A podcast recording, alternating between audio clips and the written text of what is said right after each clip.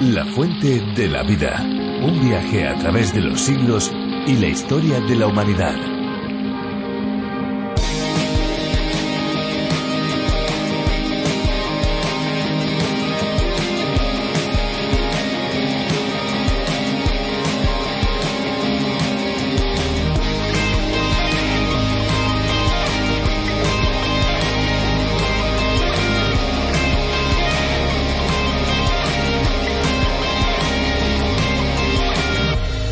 Todos hemos experimentado alguna vez cómo en invierno al salir a la calle y sentir las bajas temperaturas nuestra nariz empieza a gotear. Es raro porque no estamos resfriados y la prueba es que al regresar a casa o entrar en un sitio cálido la molestia cesa instantáneamente o al cabo de un rato.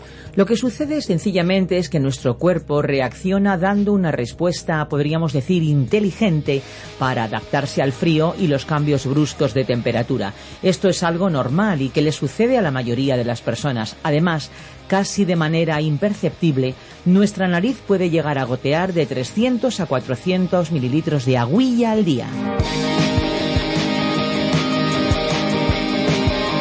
Hola amigos, aquí estamos una vez más en la fuente de la vida. Estamos listos y preparados para pasar los próximos minutos junto a todos los que se unen con nosotros en este nuevo día para descubrir un poquito más la palabra de Dios, la Biblia. Les habla Esperanza Suárez. Este es un programa que llega hasta cada uno de ustedes desde los estudios de Radio Encuentro Radio Transmundial en España. Somos parte de la mayor red de radios del mundo, a través de la cual se difunde, entre otros, este espacio, el programa La Fuente de la Vida, en sus más diversas versiones.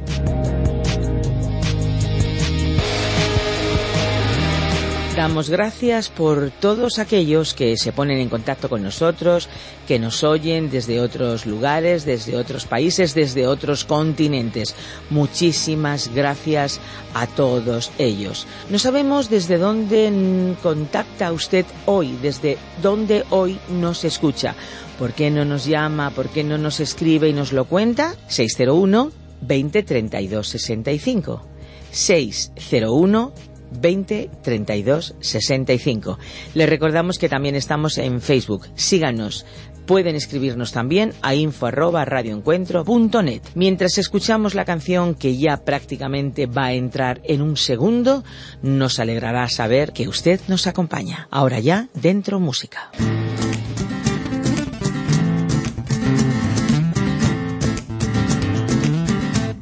¿A quién irás cuando cuando todos te han fallado, los amigos más cercanos te dejaron atrás.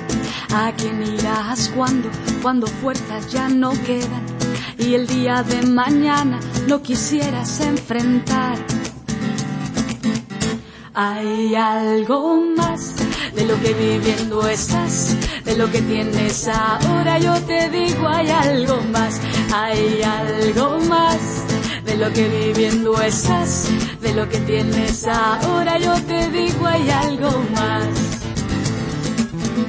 Algo que viene de arriba y que no puedes comprar, algo que te da la vida y te cambia de verdad. Algo que viene de arriba y que no puedes comprar, algo que te da la vida y te cambia de verdad.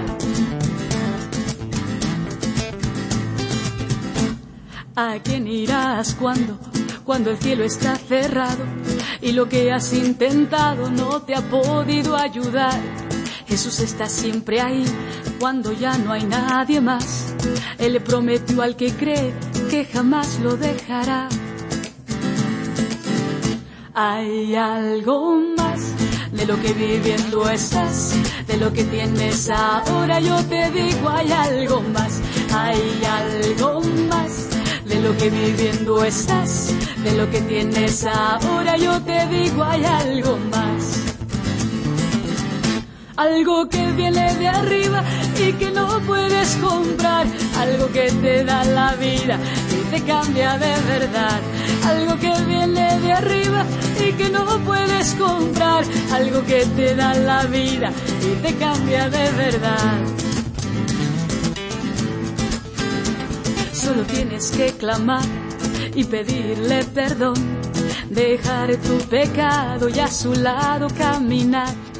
Resulta muy curioso lo románticos que podemos volvernos todos cuando llega el tan conocido Día de los Enamorados, Día de San Valentín. Y es que ya es toda una tradición tener un día especial en el año en el que se celebre el amor de pareja. Tú lo has dicho, Esperanza, se celebra y en términos comerciales. Las tiendas de ropa, joyerías, floristerías y perfumerías se engalanan con corazones rojos y letreros de todo tipo con descuentos para esa persona especial, mientras que todos nuestros sistemas de recepción de mensajes se quedan auténticamente colapsados por tantas notas y fotos eh, relacionadas eh, con ese día y con nuestra pareja. Antiguamente el servicio de correos, desde luego, llevaba cartas de amor a los destinatarios, pero esto ya como que se está perdiendo. Tristemente, al día siguiente de la celebración da la impresión de que para muchos lo que se celebra es el día de los odiados, o para hacerlo menos fuerte, el día de los desenamorados.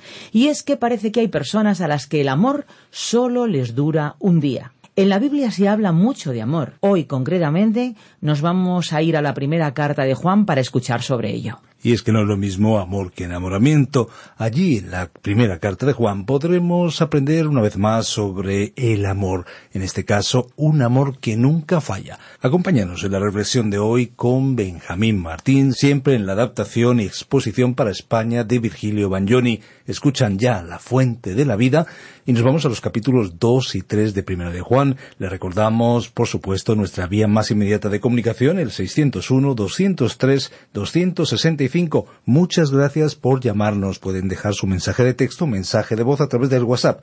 Repetimos, 601-203-265 y no se olviden del prefijo más 34 desde fuera de España. Escuchamos ya a Benjamín Martín. La fuente de la vida. Continuamos hoy, amigo oyente, recorriendo la primera epístola del apóstol Juan y llegamos al capítulo 3. Pero antes vamos a retomar nuestro comentario a partir del versículo 29, último versículo del capítulo 2, uniéndolo con los tres primeros versículos del capítulo 3, porque forman un párrafo que titulamos El amor del Padre por sus hijos. Leamos entonces el versículo 29 del capítulo 2 de Primera de Juan. Si sabéis que Él es justo, sabed también que todo el que hace justicia es nacido de Él. Esta es la prueba final, la prueba del tornasol, que se coloca en la solución para determinar si es ácido y es base. Esa prueba con toda seguridad lo aclarará en cada caso. La palabra de Dios es la verdadera prueba. En efecto, el apóstol Juan estaba diciendo que los hijos de Dios se parecen al Padre, salen a su Padre. Si no se parecen a su Padre, no serán hijos de Él. Se trata de una realidad tan sencilla como esta. Y así llegamos al capítulo tres. Tema ¿Cómo pueden los hijos amados de Dios conocerse entre sí y convivir? El amor del Padre por sus hijos. Las dos naturalezas del creyente en acción. ¿Cómo pueden los hijos amados de Dios conocerse entre sí y convivir? Como ya indicamos, el último versículo del capítulo dos está unido a estos tres primeros versículos del capítulo tres. En la primera carta de Juan, capítulo 2, versículo 29, leemos Si sabéis que Él es justo, sabed también que todo el que hace justicia es nacido de Él. Una cosa es testificar que conocemos a Cristo y que estamos unidos a Él, y otra cosa es el tener una vida que revele que Él es nuestra justicia. En otras palabras, es maravilloso conocer nuestra posición de que estamos en Cristo y que somos aceptados en el amado pero es algo completamente diferente el tener una vida aquí en la tierra que se corresponda con esa verdad.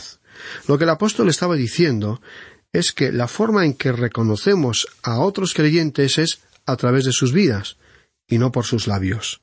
La justicia es una característica familiar del Padre y de sus hijos.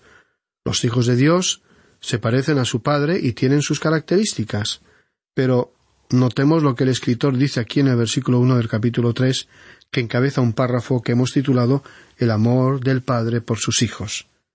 Mirad cuál amor nos ha dado el Padre para que seamos llamados hijos de Dios. Por esto el mundo no nos conoce, porque no lo conoció a Él. Aquí tenemos una destacada afirmación del apóstol Juan. Escuchemos este versículo traducido por otra versión. Fijaos qué gran amor nos ha dado el Padre que nos llama hijos de Dios. Y lo somos. El mundo no nos conoce, precisamente porque no lo conoció a Él. Lo que Él estaba diciendo es que nosotros no esperamos llegar a ser hijos de Dios, sino que somos hijos de Dios. Ya lo somos. El creyente puede decir enfáticamente yo soy un hijo de Dios a través de la fe en Cristo Jesús. Es decir, que no tenemos una esperanza de serlo, no esperamos poder llegar a serlo, pero el hecho emocionante es que cada creyente puede alegrarse y darle gracias constantemente por ser un hijo de Dios. Nos jactamos, no en nosotros mismos, sino por la realidad de tener un pastor extraordinario. Juan dejó bien claro que si usted es un hijo de Dios, es decir, que ha renacido espiritualmente, va a exponer una vida que se somete y se adapta a su Padre Celestial. El versículo uno comienza con esta reflexión. Mirad cuál amor nos ha dado el Padre para que seamos llamados hijos de Dios.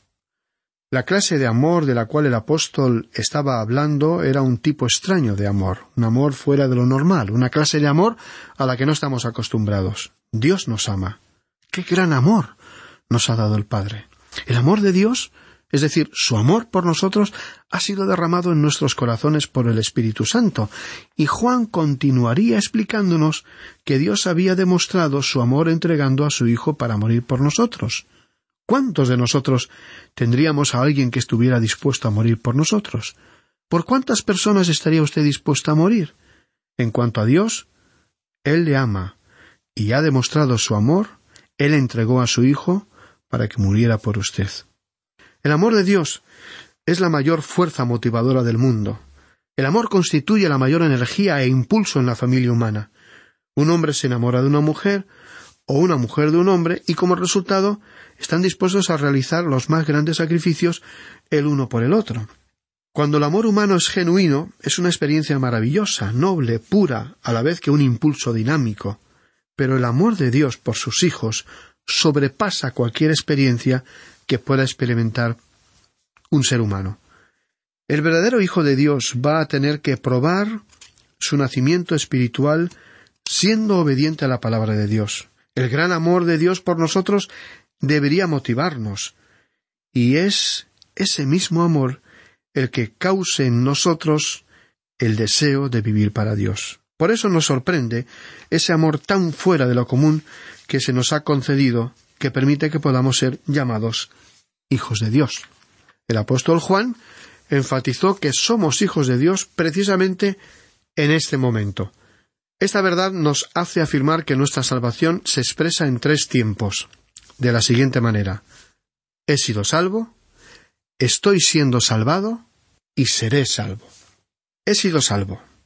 El Señor Jesús dijo en el Evangelio de Juan, capítulo cinco, verso veinticuatro, De cierto, de cierto os digo, el que oye mi palabra y cree al que me envió, tiene vida eterna, y no vendrá condenación, sino que ha pasado de muerte a vida. En el momento en que usted confía en Cristo, recibe la vida eterna, y nunca será más salvo que lo que es en el momento en que confía en Él. Usted ha renacido espiritualmente, ha nacido en la familia de Dios.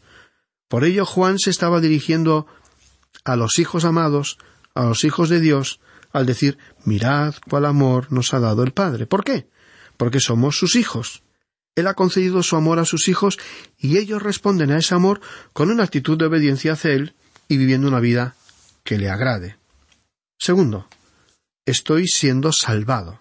El apóstol Pablo dijo en su epístola a los Filipenses, capítulo dos, versículos doce y trece, Ocupaos en vuestra salvación con temor y temblor, porque Dios es el que en vosotros produce así el querer como el hacer por su buena voluntad. Y el apóstol Pedro dijo en su segunda epístola, capítulo tres, verso dieciocho, Antes bien, creced en la gracia y el conocimiento de nuestro Señor y Salvador Jesucristo. Y Juan nos estaba guiando aquí siguiendo el mismo pensamiento. Si somos hijos de Dios, vamos a obedecerle, vamos a crecer y desarrollarnos espiritualmente, y vamos a continuar viviendo con constancia la fe cristiana. Por lo tanto, podemos decir que estamos siendo salvados. Tercero, finalmente, podemos decir que seremos salvos.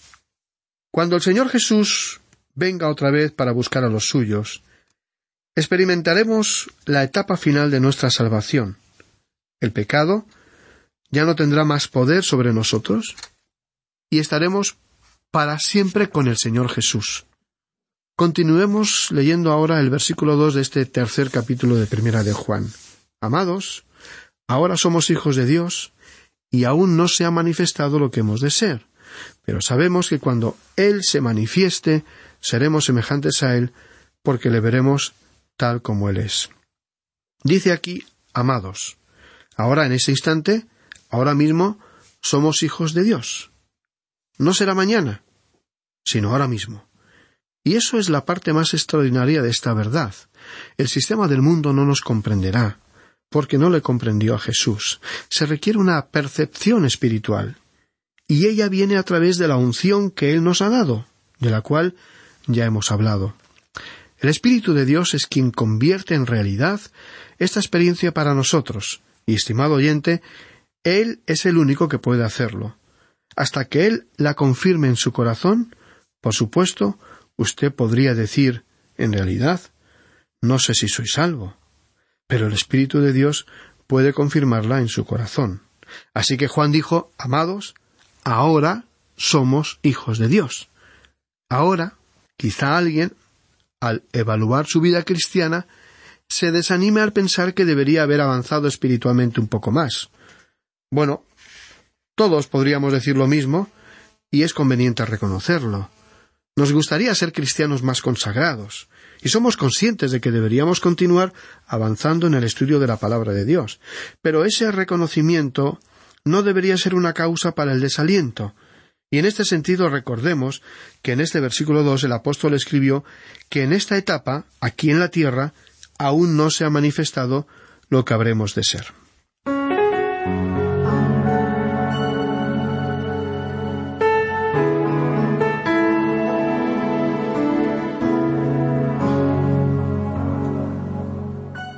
Y continúa diciendo este versículo, pero sabemos que cuando Él se manifieste, es decir, cuando Cristo venga, seremos semejantes a Él. Esta es una perspectiva maravillosa. Él ve en usted y en mí lo que Él hará en nosotros. Estamos agradecidos a Dios porque Él no haya terminado con nosotros. Si pensáramos que Él ha terminado su obra en nosotros, tendríamos motivos para desanimarnos, pero Él aún tiene que realizar en cada creyente una tarea. Se cuenta la historia de que le presentaron al gran artista Miguel Ángel un gran trozo de mármol, y él, al mirarlo, exclamó ¿No es hermoso? Uno de sus ayudantes que se encontraba presente le dijo Bueno, todo lo que yo veo es un gran trozo de mármol, eso es todo. Y entonces Miguel Ángel exclamó Ah, es que usted no ve lo que yo veo. Yo veo aquí la estatua del rey David. Su ayudante insistió diciendo Es que yo no la veo. A lo cual el artista respondió Lo que sucede es que esa estatua está en mi propia mente, pero yo voy a convertirla en realidad en ese trozo de mármol. Y así lo hizo. Dios dijo Aún no se ha manifestado lo que hemos de ser. Y Él ve lo que va a hacer de nosotros algún día.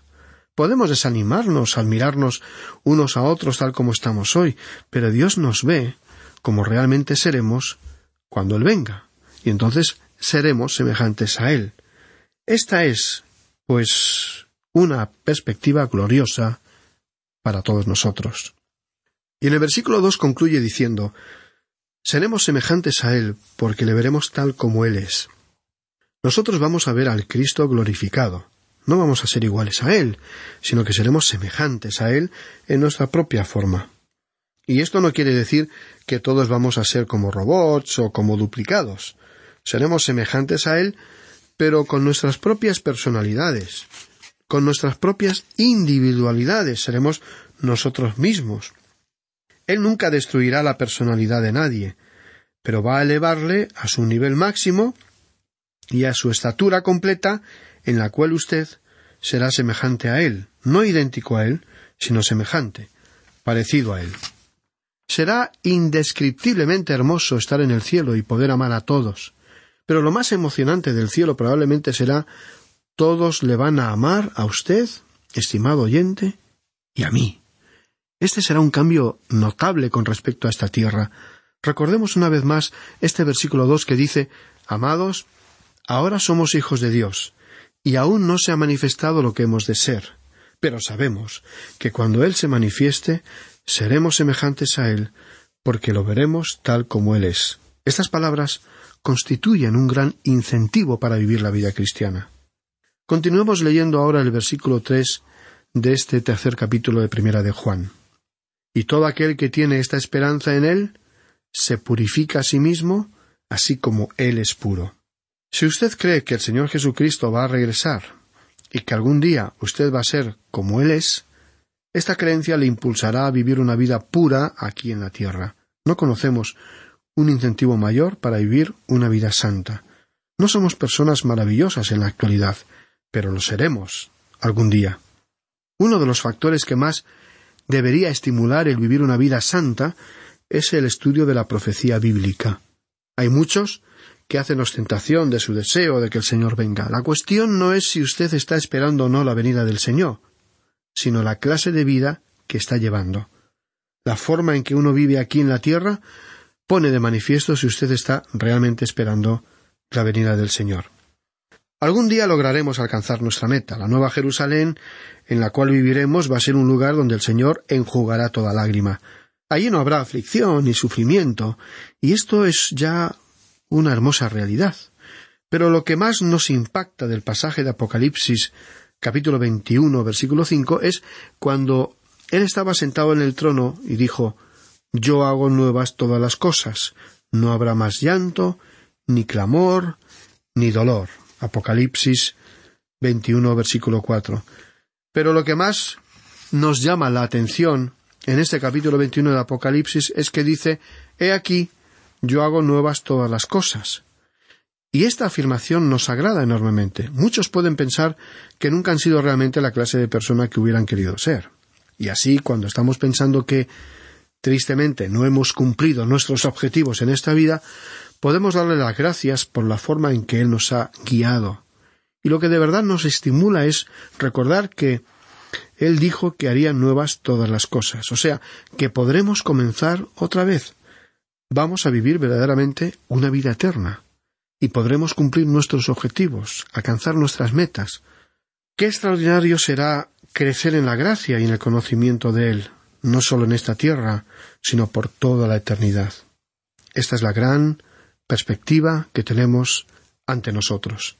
En fin, Juan nos estuvo describiendo en este pasaje el maravilloso amor que el Padre Celestial tiene por sus hijos, Hemos visto la salvación expresada en tres tiempos.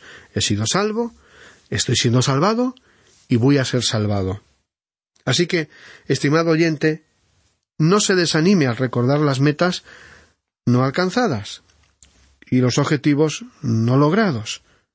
Leamos ahora el versículo cuatro de este tercer capítulo de Primera de Juan, que comienza a tratar el siguiente tema, las dos naturalezas del creyente en acción. Todo aquel que comete pecado infringe también la ley, pues el pecado es infracción de la ley. Hemos consultado dos comentarios del griego, y ellos aclaran que la palabra traducida cometer pecado significa literalmente hacer pecado, queriendo referirse a alguien que vive continua y habitualmente en el pecado. Es prácticamente vivir en el pecado, sintiéndose atraído y experimentando todas las formas del placer. Así que el apóstol se refirió aquí a aquellos para quienes la práctica constante del pecado constituye una forma habitual de vida. Por ello, otra versión traduce todo aquel que practica el pecado practica también la infracción de la ley, pues el pecado es infracción de la ley. Este versículo también añade infringe también la ley. Es decir, que Dios ha presentado ciertas leyes. Dios dijo, no cometerás adulterio. Éxodo 20:14. Y esa prohibición también, una nueva moralidad o forma de considerar estos mandamientos no sería novedosa en absoluto. Sería tan antigua como las montañas y se remonta a los tiempos de la vida en la jungla y en el paganismo. Y continuó diciendo Juan, pues el pecado es infracción de la ley. Dios ha puesto la ley para que nosotros sepamos que somos pecadores, para que seamos conscientes de lo que Él requiere. Este es el propósito de la ley. La ley nunca fue dada para salvar, sino para revelar al hombre que es un pecador. El pecado es básica y fundamentalmente todo aquello que es contrario a la voluntad de Dios. En otras palabras, un pecador es alguien insubordinado ante la voluntad de Dios. La vieja naturaleza carnal, controlada por las pasiones que usted y yo tenemos, es absolutamente contraria a la voluntad de Dios. Pablo enfatizó esta realidad en Romanos 8, versículo 5, que dice Porque los que viven conforme a la carne ponen la mente en las cosas de la carne, pero los que viven conforme al Espíritu en las cosas del Espíritu. Estimado oyente, ¿cómo está usted viviendo? ¿Controlado por su vieja naturaleza o por el Espíritu? Y el apóstol continuó escribiendo en Romanos porque la mente puesta en la carne es muerte. La muerte significa la separación de Dios. Y de este tema nos estaba hablando Juan. Usted no puede tener una relación de compañerismo con Él y al mismo tiempo ser un cristiano carnal. Es imposible vivir así. Algunos proclaman amar a Dios, servirle y exaltarle. Esto suena muy piadoso, pero tales personas en muchos casos no tienen esa relación con Dios que manifiestan tener, porque una mente centrada en la naturaleza carnal es muerte. Pero, por otra parte, la mente puesta en el espíritu es vida y paz. Y el apóstol añadió, porque la mente puesta en la carne es muerte, pero la mente puesta en el espíritu es vida y paz, ya que la mente puesta en la carne es enemiga de Dios, porque no se sujeta a la ley de Dios, pues ni siquiera puede hacerlo. Estimado oyente, nuestro tiempo ha llegado a su fin y debemos interrumpir aquí nuestro estudio. Como esperamos continuar contando con su compañía, pues le sugerimos que lea detenidamente los versículos 1 al 6 de este tercer capítulo, pues en nuestro próximo programa lo trataremos como un solo bloque temático. Le agradeceremos pues su participación en este estudio que forma parte de nuestro viaje a través de la Biblia.